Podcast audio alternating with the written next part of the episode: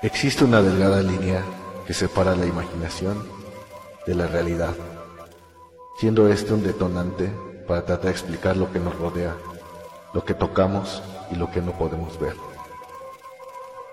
El método científico ha sido nuestra herramienta con la que obtenemos la veracidad y comprobación de nuestras hipótesis.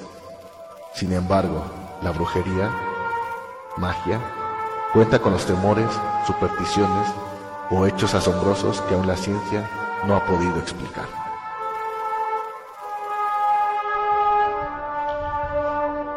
Adelantados a su época, perseguidos, lo jamás contado, lo inesperado. Esto y otros temas contaremos en este podcast de ciencia y brujería.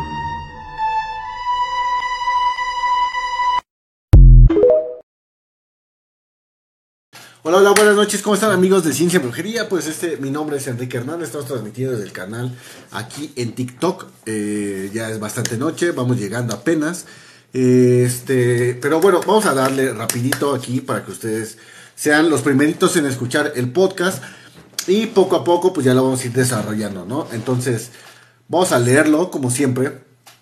Eh, este, mi nombre es Enrique Hernández. Este es el capítulo número 3 de la temporada número 2 de la serie Personajes famosos, Pasión, Delirio y Decadencia, el cual se dividirá en vida para quedarse loco, aportaciones y muerte.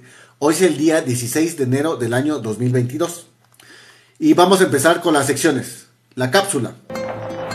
Padre de la ingeniería eléctrica, Michael Faraday, durante una conferencia en la Royal Society de Londres, presentó algunos de sus descubrimientos sobre la electricidad y el magnetismo. Alguien le preguntó, ¿y todo esto para qué sirve? Faraday respondió, ¿para qué sirve un niño? Faraday llegó a tener consecuencias inmensas, pues hizo posible toda la técnica actual de producción y distribución de energía eléctrica y abrió paso a la teoría electromagnética de James Clerk Maxwell. Es probable que haya cometido numerosos errores en todo cuanto he dicho, pues mis ideas al respecto me parecen incluso a mí mismo sombras de especulación. Vida. Fue un científico británico que estudió el electromagnetismo y la electroquímica. Sus principales descubrimientos incluyen la inducción electromagnética, el diamagnetismo y la electrólisis. A pesar de la escasa educación formal recibida, Faraday es uno de los científicos más influyentes de la historia, mediante su estudio de campos magnéticos alrededor de un conductor por el que circula corriente continua. Fijó las bases para el desarrollo del concepto del campo electromagnético. También estableció que el magnetismo podía afectar a los rayos de la luz y que había una relación subyacente entre ambos fenómenos.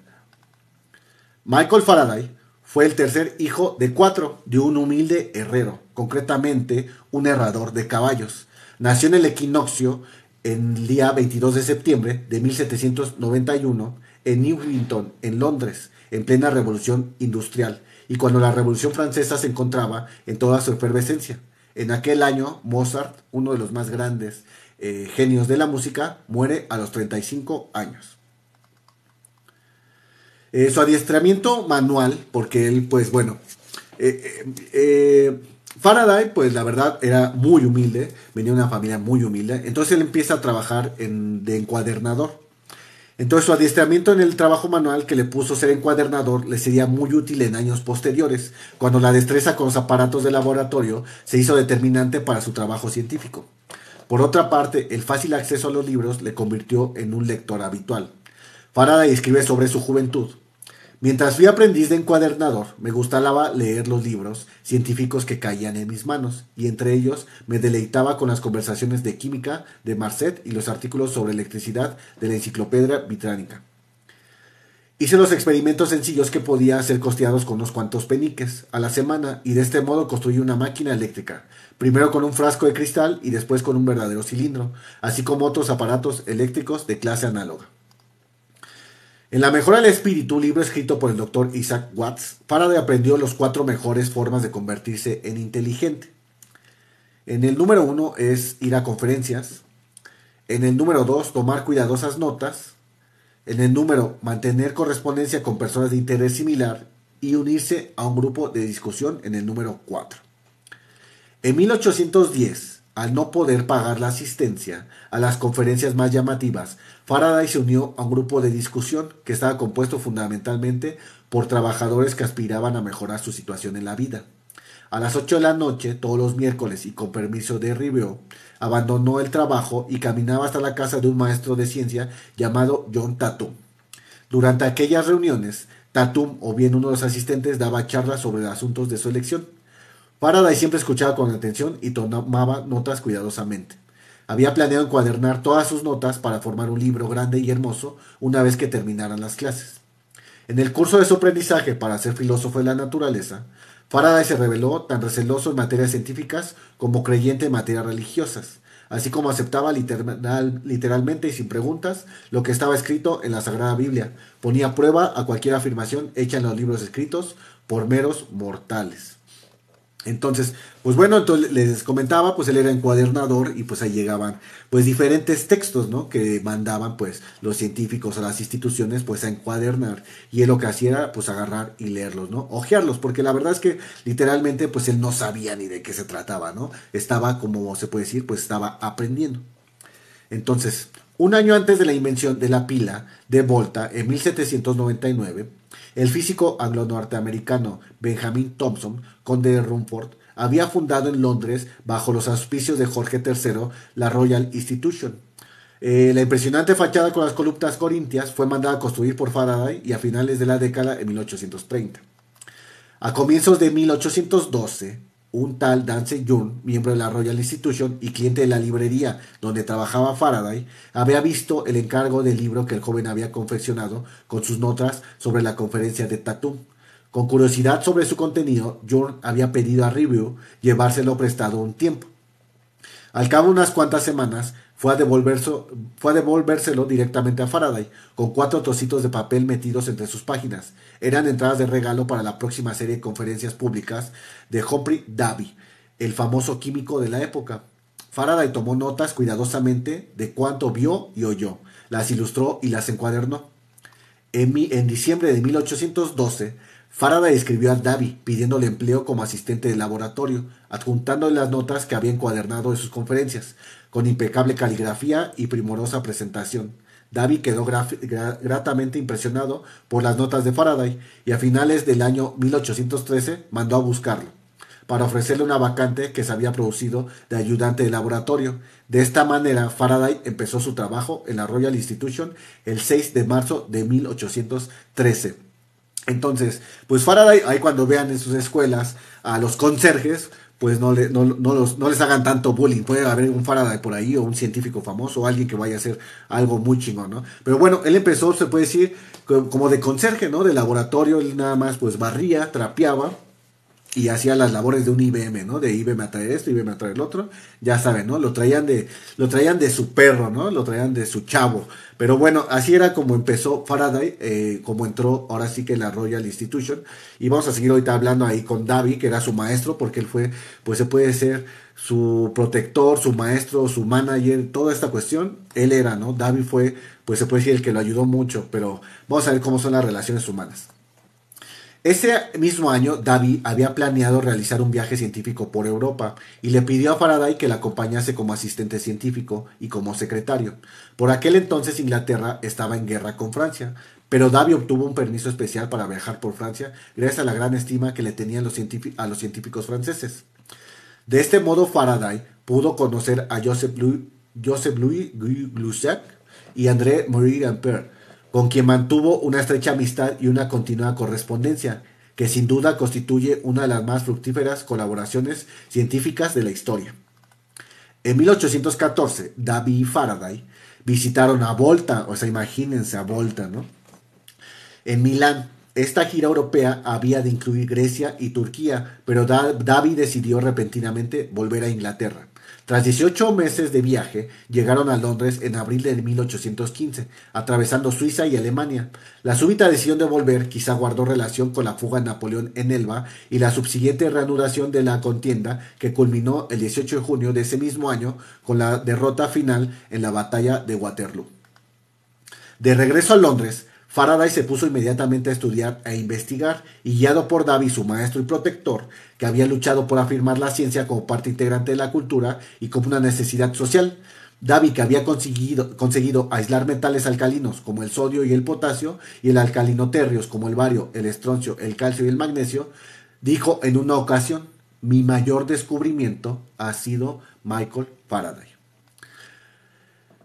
Pero bueno, entonces, pues ahí es como que le empiezan a entrar toques, ¿no? Eh, pues la verdad, pues eh, yo creo que él como maestro, pues dijo, pues sí, o sea, este chamaco o este batillo, pues me ha traído mucha satisfacción, además de que yo me imagino que sus pláticas o la manera de interactuar, pues imagínense, fueron año y medio, convivieron juntos día y noche, pues yo creo que la plática o la mente de Faraday, pues a a este científico, pues a Davi le, cuestionaba y le decía, no manches, qué bueno que encontré a este cabrón, ¿no? Que me sigue la corriente, que pues quiere pensar lo mismo que yo, que va hacia lo mismo, enfocado, ¿no? Porque eso a veces es muy difícil, ¿no? Encontrar en tu camino de la vida, pues alguien, un compañero o compañera, eh, que vayan como que hacia el mismo rumbo, ¿no? Que vayan hacia el mismo lado. Es muy, muy difícil. Entonces yo creo que, pues ahí hubo, ahí hubo un amor homosexual, ¿no? Bueno, hubo un amor de colegas, ¿no? Pero bueno, como siempre, los amores y las cuestiones pues siempre se rompen. Entonces, eh, pero la, genialidad del pupilo no tardaría en despertar los celos del maestro, que acabarían en envidia cuando, siendo Davy presidente de la Royal Society, se opuso a que Faraday fuera elegido miembro de la misma. En el, en el año de 1824, el 8 de enero. Pero Faraday, en votación secreta, fue nombrado miembro de la Royal Society, con un voto en contra, pues obviamente el de Davy. A partir de entonces su relación con Davy cambiaron y no volvieron nunca más a ser cordiales. Pues también de que, o sea, lo debía haber perdonado porque pues mordió la mano que le dio de comer el perro.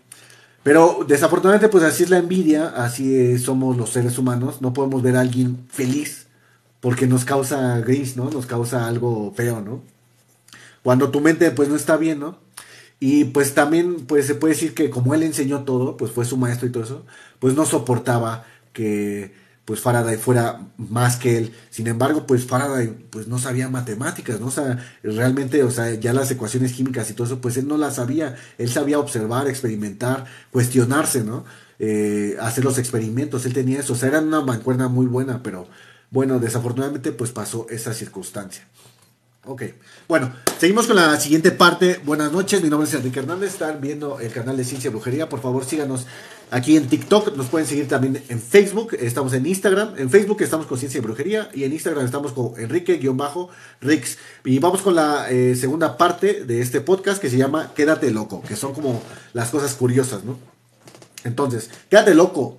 Eh, Faraday inventó los globos de color. Cuando era niño quien no disfrutó a mares de la maravilla los, globos, de los globos de colores, pues resulta que este invento fue obra y gracias de Michael Faraday en el año de 1824. En realidad, anteriormente se hacían globos, pero con la vejiga y los intestinos de algunos animales.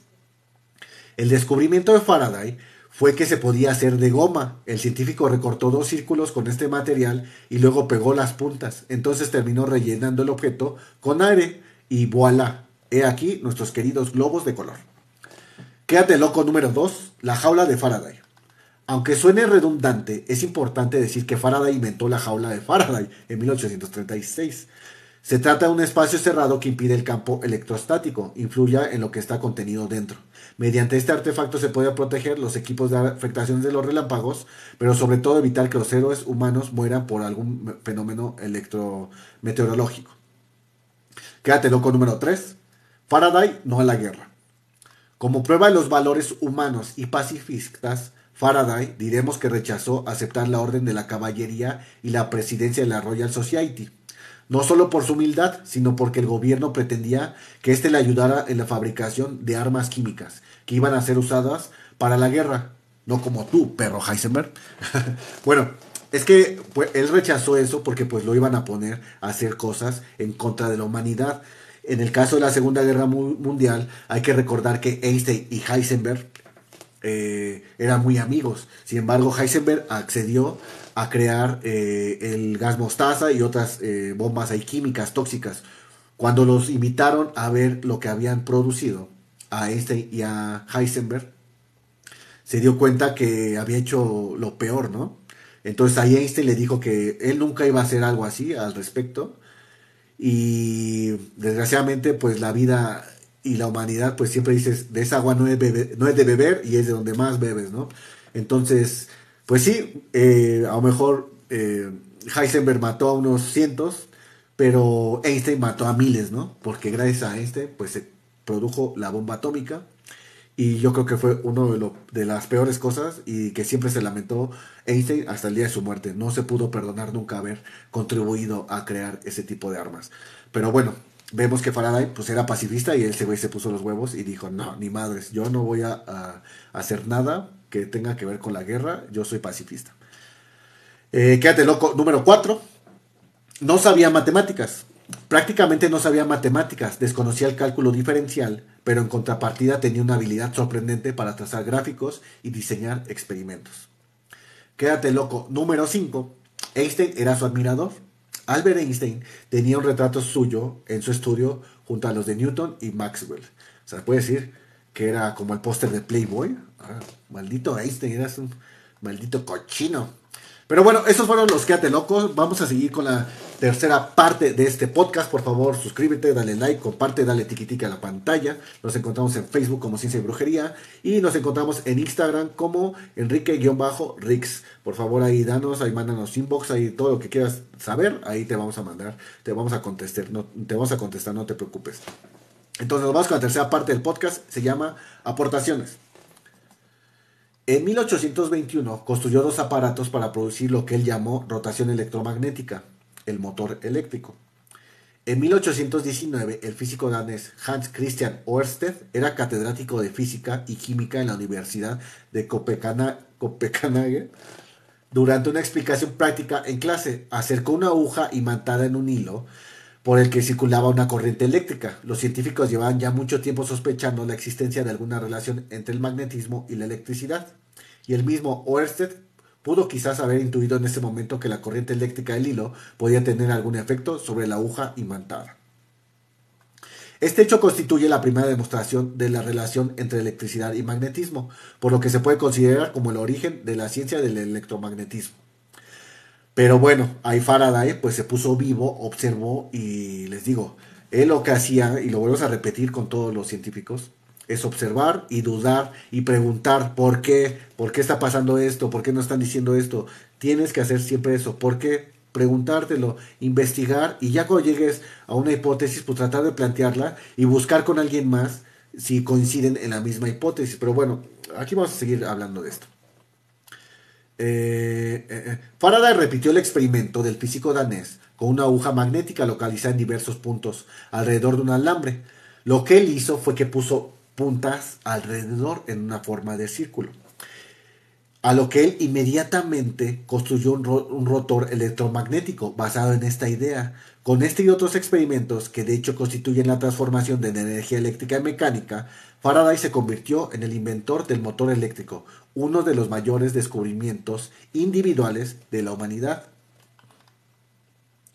Segunda aportación, en el año 1831 descubrió la inducción electromagnética y otros experimentos que aún hoy en día son la base de la moderna tecnología electromagnética, las leyes de Faraday. Michael Faraday, o la, eh, se inspiró, o la inspirada tenacidad, llevó a cabo durante años intensas y laboriosas, laboriosas investigaciones relacionadas con diversos campos de la física y la química, pero quizás su descubrimiento más trascendental fue la inducción electromagnética en el año de 1831.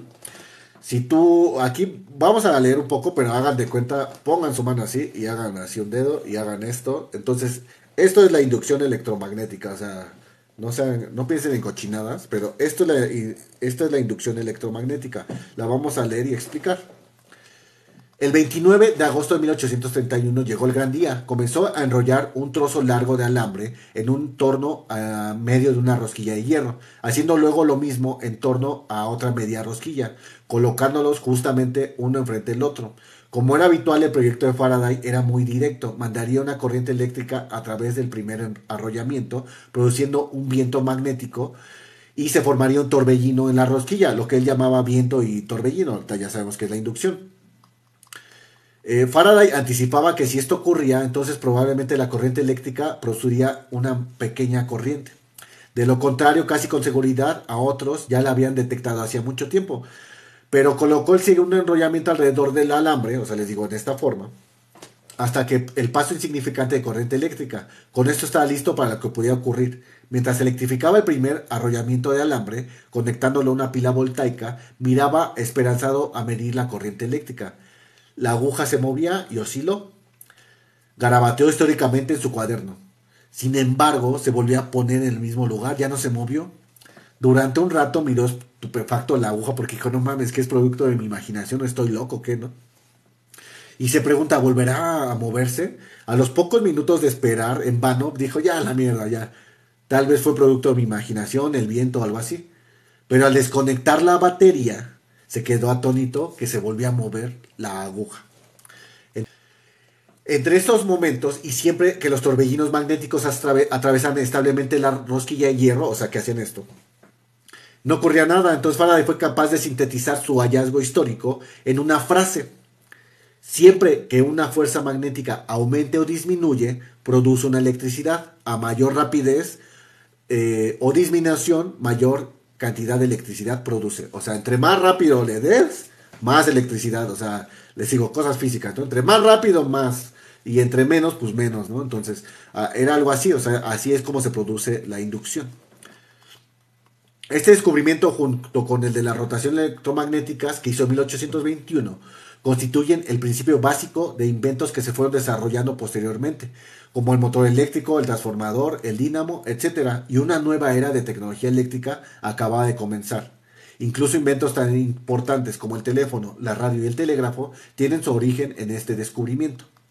En una de sus conferencias, que dictaba los viernes por la noche en la Royal Institution, concretamente en la que anunció públicamente su descubrimiento de la inducción, Faraday estaba comentando que en una espiral de alambre que se mueve en la vecindad de un imán induce una corriente eléctrica. A lo que alguien, algún pendejo en el público dice, ¿y eso, para ¿y eso para qué me sirve? ¿No? Así viñero, ¿no? Me lo imagino así como viñero, ¿no? ¿Y eso para qué me sirve, Faraday? A lo que le contesta, ¿para qué sirve un bebé recién nacido? Ni qué decir tiene que el desarrollo de la ciencia eléctrica a partir de ese bebé, incluyendo su impacto múltiple en actividades humanas, eh, sociales, fue enorme y muy prodigioso. La producción de electricidad a gran escala es derivada de estas investigaciones y tuvo la repercusión social que también se puede sintetizar en una frase. Un día, señor, podrá grabarla con impuestos respuestas que Faraday le dio a Gladstone, ministro de Hacienda inglés, que le preguntaba, ¿y esto qué verga nos ayuda, no? Entonces, lo, que les digo, o sea, él tenía la capacidad de contestar eh, de una manera, pues así, muy rápida. Eh, tenía este don de contestar rápido, de formular una idea y que iba a trascender, ¿no? Porque, pues la realidad es que, pues la electricidad eh, al día de hoy, pues sigue siendo un gasto y lo vemos en nuestras facturas de la luz, ¿no? Pero bueno, eh, aportación número 3, la síntesis de Maxwell. El mismo año y el mismo mes, en noviembre de 1831, Faraday comunica oficialmente su descubrimiento de la inducción electromagnética a la Royal Society, en Londres, y nace el gran matemático y físico escocés James Clerk Maxwell, que muere a los 48 años. Y el día que él muere, nace Albert Einstein. O sea, muy curioso, ¿no? Quizá Faraday, debido a esa exigua instrucción, sea el físico más importante de la historia que menos matemáticas sabía. Sin embargo, tres décadas después, en 1865, Maxwell, que era un matemático excepcional, se encargó de dar forma matemática a los conceptos introducidos por Faraday, fusionando definitivamente, a través de sus famosas ecuaciones, la electricidad, el magnetismo y la óptica. La síntesis de Maxwell predecía las ondas de radio hertzianas que, en el año de 1887 descubriría el físico alemán Heinrich Hertz. Eh, aportación número 4. 1845 descubrió el efecto Faraday, eh, una desviación del plano de polarización de la luz como resultado de un campo magnético al atravesar un material transparente.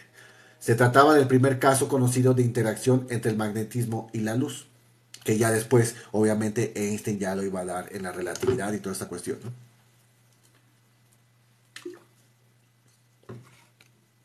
En este descubrimiento, incorpora el concepto de campo.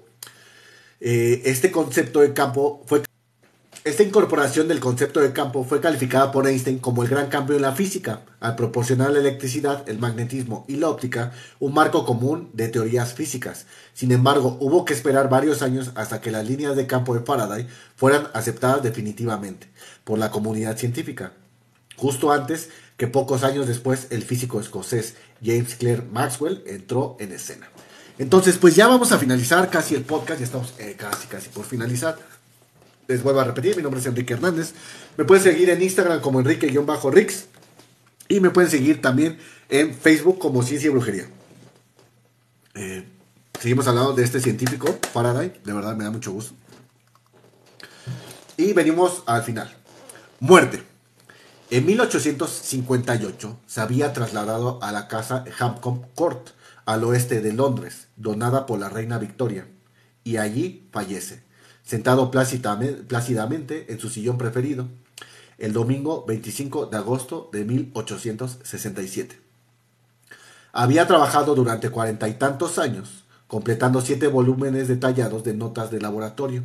Había rechazado por dos ocasiones la presidencia de la Royal Society y había declinado la oferta de la reina de convertirlo en caballero. Debo seguir siendo sencillamente Michael Faraday.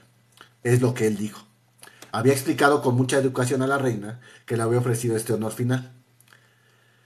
Al final ella le dijo que iba a ser enterrado con Sir Isaac Newton y otras lumbreras en la abadía de Westminster, pero como era de esperar, el famoso científico había rehusado, y por expreso deseo suyo, su funeral fue privado y sencillo. Había pedido haber sido enterrado con una lápida lo más austera posible, cosa que se cumplió grabándose en ella solamente su nombre y las fechas de su nacimiento y muerte. Su gran monumento, sin duda, es un mundo electrificado en nuestro tiempo. En el año de 1991 se conmemoraron los 200 años de su nacimiento. Se editó un sello con su efigie, así como un nuevo billete de 20 libras, en el que Faraday sustituía a Shakespeare acompañando a la reina Isabel II. La verdad es que el hijo de un pobre herrero, uno de los científicos más humildes que han existido, está en un billete de 20 libras. Esto sería bastante dudoso si Faraday hubiera estado vivo, porque a él no le hubiera agradado. Pero de todas, de todas maneras, lo tiene muy bien merecido. Entonces, pues bueno, este fue el podcast de Michael Faraday. Espero hayan aprendido algo, les haya gustado. Y pues esperamos sus comentarios. Yo me despido y hemos llegado al final de este podcast. Esperamos que haya sido de su agrado. Nos despedimos, les enviamos un fuerte abrazo y un saludo y muerte a Sócrates.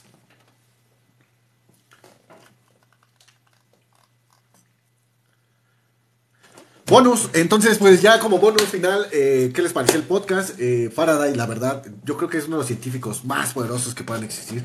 A mí, el, yo lo veo en cuestión de los jóvenes. Eh, todo este esfuerzo que yo hago o que me gusta, me gusta hacer más bien, es para crear y tratar de atraer eh, pues a los científicos, a los jóvenes, a las jovencitas, a los hombres, a todos, a que les, les guste un poco más la ciencia, ¿no? Que traten de investigar y dudar, ¿no? Dudar de cualquier cosa. Pero bueno, vamos a recordar las cosas, los consejos que nos dio Faraday, yo creo que son indispensables, que son cuatro, entonces, eh, los cuatro consejos que nos dio Faraday, entonces, número uno, asiste a conferencias, asiste a conferencias, a convenciones, a donde haya lo que a ti te guste. Te gusta la ciencia, te gusta el anime, te gusta la comida, te gustan los restaurantes, no sé. En el tema que tú quieras, asiste a ese tipo de eventos. Número dos, toma notas. En este tiempo, si eres flojo para escribir, graba, graba audios, grábate, graba lo que estés viendo. Si te da pereza este, estar escribiendo, pues graba tus clases o graba las conferencias, graba todo lo que puedas tener para que te sigas empapando. Escribe, es muy importante escribir porque es la manera en que nuestra mente puede pues recordar, ¿no? De, de una más fácil manera. Número tres que nos dice eh, también es rodeate, rodeate de gente que tenga tus mismos gustos, que tenga esa pasión por la ciencia, esa pasión por la comida, esa pasión por los cómics, esa pasión por las películas. Rodeate de gente que te sume, no que te reste. Rodeate de ese tipo de gente. Y número cuatro, platica, habla, entra en debate. O sea, Faraday, él era un discípulo, él era un simple barrendero, ¿no? Él era un simple Chacho era el gato, era el chavo, él era el chavo del 8, él era el que lo mandaban por los chescos, a ese güey le decían, ¿sabes qué carnal? Vete por las tortas y tráete los refresquitos, así era Faraday. Sin embargo, llegó a ser uno de los más grandes científicos de la historia. Entonces, rodéate de este tipo de gentes y platica con ellos, entren en debate, o sea, no te cierres, escucha a otras personas para que pueda crecer tu intelecto. Entonces, pues bueno, este fue el podcast de este día, espero que les haya gustado y muertas sorpresas, nos estamos viendo.